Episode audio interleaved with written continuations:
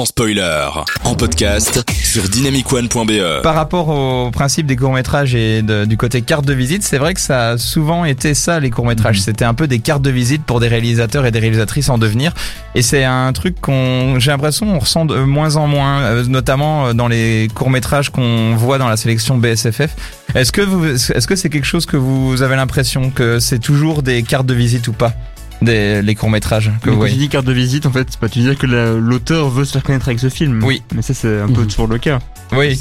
Mais j'ai l'impression que c'est de moins en moins le cas avec le temps, mais peut-être je me trompe. Mais qu'est-ce qui te donne cette impression du coup, Antonin? Je- J'ai l'impression que maintenant les courts-métrages c'est plus des occasions de tester pour eux, mais pas forcément de se faire connaître. Ah oui. Tu Comme vois. avec Wes Anderson qui, Oui, c'est ça. c'est- qui utilise le court métrage pour faire des expériences. ouais. Je, je sais que c'est par exemple plus pour une boîte de production, voir Mhm. si le réalisateur ou la réalisatrice sait tenir une équipe et se dire ok on peut faire son long derrière, plus que vraiment aller le montrer et, et lui donner du succès. Alors c'est sûr qu'il y a toujours un succès d'estime et un succès Mhm. euh, de, avec des prix en festival et tout, Mhm. mais euh, ça- je, je dirais ça se perd un peu. Alors c'est vrai que ça déforce un petit peu no- notre sélection au BSFF Oui, peut-être quand je dis ça, Ouais.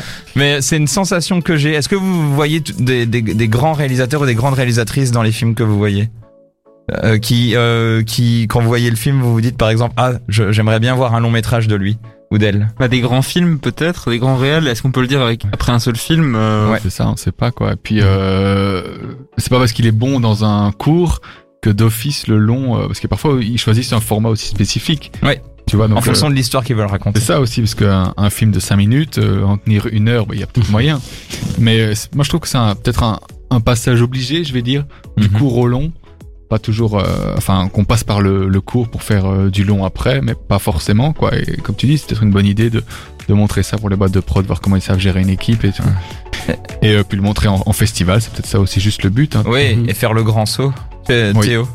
Ouais, bah, je suis d'accord. Moi, j'ai l'impression, enfin, tu disais que le court métrage était un peu perdu, mais oui, ça, c'est, toujours euh, la carte de visite pour passer au long. Oui. Mais c'est vrai que je pense que peut-être que le court métrage devient de plus en plus populaire, plus facile à faire. Ouais, c'est que les gens, des grands réas ou des réalisateurs ont juste euh, envie de continuer à faire des courts métrages sans forcément vouloir faire une carte de visite, mais juste pour s'amuser.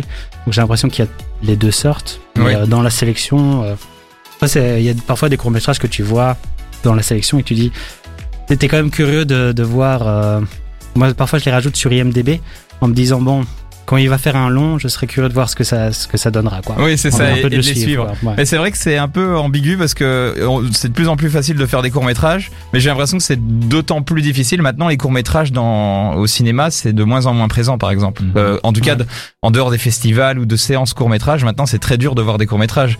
Et par contre, il y a de plus en plus de, de petites vidéos sur YouTube et tout. Et Il y a aussi par exemple Netflix qui a quand même euh, produit un, un cours de David Lynch. Ah oui. Euh, Il a pas produit, il a diffusé euh, Ah, le court métrage qui en fait a été fait euh, pour une expo euh, d'il y a 2-3 ans. Mm. Mais euh, Netflix est en train de préparer une nouvelle série avec David Lynch et du coup Ah. tous ses films Ils ont se réussi. mettent, ils commencent à dire hé regardez découvrez David Lynch il est chouette. Trois fois David Lynch en une émission, là, ça fait Ah un là peu là. beaucoup. Là, il faut qu'on arrête les frais. Non, mais voilà, c'est aussi ça, c'est des nouvelles manières de diffuser. Il faut essayer de trouver euh, les, les, les, les bonnes manières de les diffuser parce que ça évolue constamment, comme le- les longs métrages et le cinéma en général, en fait. Puis comme on l'a dit aussi, sur Arte, sur Ovio, sur, euh, où on peut aussi découvrir tous les courts-métrages finalement. C'est ça. Donc, euh, il faut juste continuer d'explorer, en fait, parce que c'est oui. à cet endroit-là qu'on peut explorer. Ah, c'est beau.